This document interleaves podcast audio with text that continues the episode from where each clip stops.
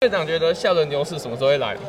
下轮牛市明年可能没有吧，明年年年中之后吧。明年都没有，明年明年年中之后，我觉得明年年中之后吧。就是那会不会在减半之后，然后先杀一波，再再来走牛市？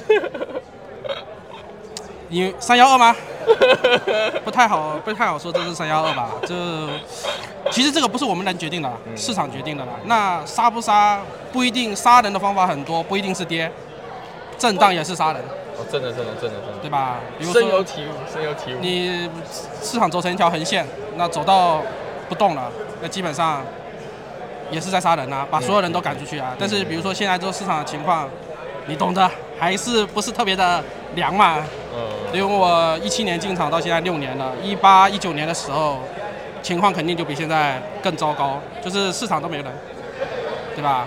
没有用户交流啦，没有这个交易量啦，然后也没有人去做更多的这个，呃，像什么项目啊、交易啊，各个方面都没有啊，对吧？但是我觉得现在这个情况好像还没有那么悲观嘛。现在交交易量还没有像一七哎。还没有像当时一八年那么惨的？呃，现在交易量有点开始惨了。现在交易量可能跟去年十二月份差不多，对吧？但是你说去年十二月份多，那你通不通过价格下杀来杀人，那就是震荡了。那你看要震到什么时候呢？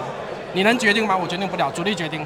下周周一确实有有事情哦。下周一那个 SEC 要要判币安 US 那个事情了，所以周一可能会有消息出来。前低有没有可能破？前低有没有可能？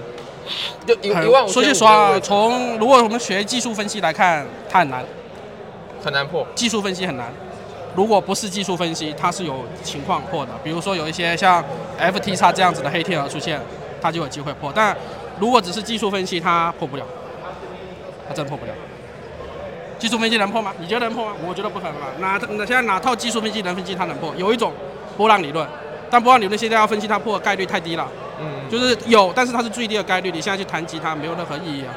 那其他的技术分析应该都判断不了破一万五，所以我觉得没有机会。那那我们讲个世俗一点的东西啊，院长觉得我们下轮牛市最高点能到什么地方？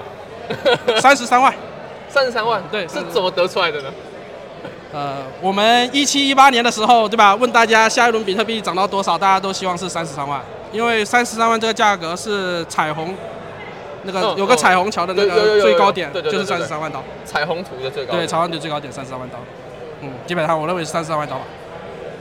当然了，呃，这个东西，嗯，你说三十三万嘛，这只是一个预期吧，最后还是由市场来决定的。但是我觉得加密货币市场未来应该会走的比较长久的。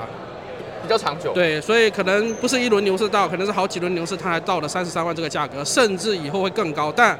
呃，它这个过程可能会像黄金一样漫长。黄金走这么久，走了二三十年吧。对对对吧？那我觉得应该会是一个比较漫长的这么一个过程。是。那黄金我们也是 ETF 现货 ETF 通过之后就开始，但是它其实你去看黄金现货 ETF 通过之后，它没有暴涨，它只是慢涨。呃，对对对。那慢涨它是一个很很漫长的过程嘛，对吧？可能消息刚过的时候它能暴涨，但是最后的上涨是需要资金慢慢的涌入嘛，所以这个时间肯定是需要比较长的。所以呃，我觉得做交易吧，看看这么远没有任何意义嘛，对吧？是不是？你不是在两万定投吗？我觉得两万定投确实是不错的一个策略啊，对吧？但是主要是要拿得住，就这样拿的久，是吧？你们如果只是说啊，你做做短线，可能啊两万进场三万就走了，那这样的交易，呃，当然也有意义啊，时间框架问题，是吧？嗯，你今天怎么穿的这么帅来做采访？没有我，因为我是看那个它上面的。timetable，它就写说 business casual，我想说，哎、欸，那应该要穿个西装吧？嗯，没有，我们穿下我们的工服过来看看就可以了。对对对。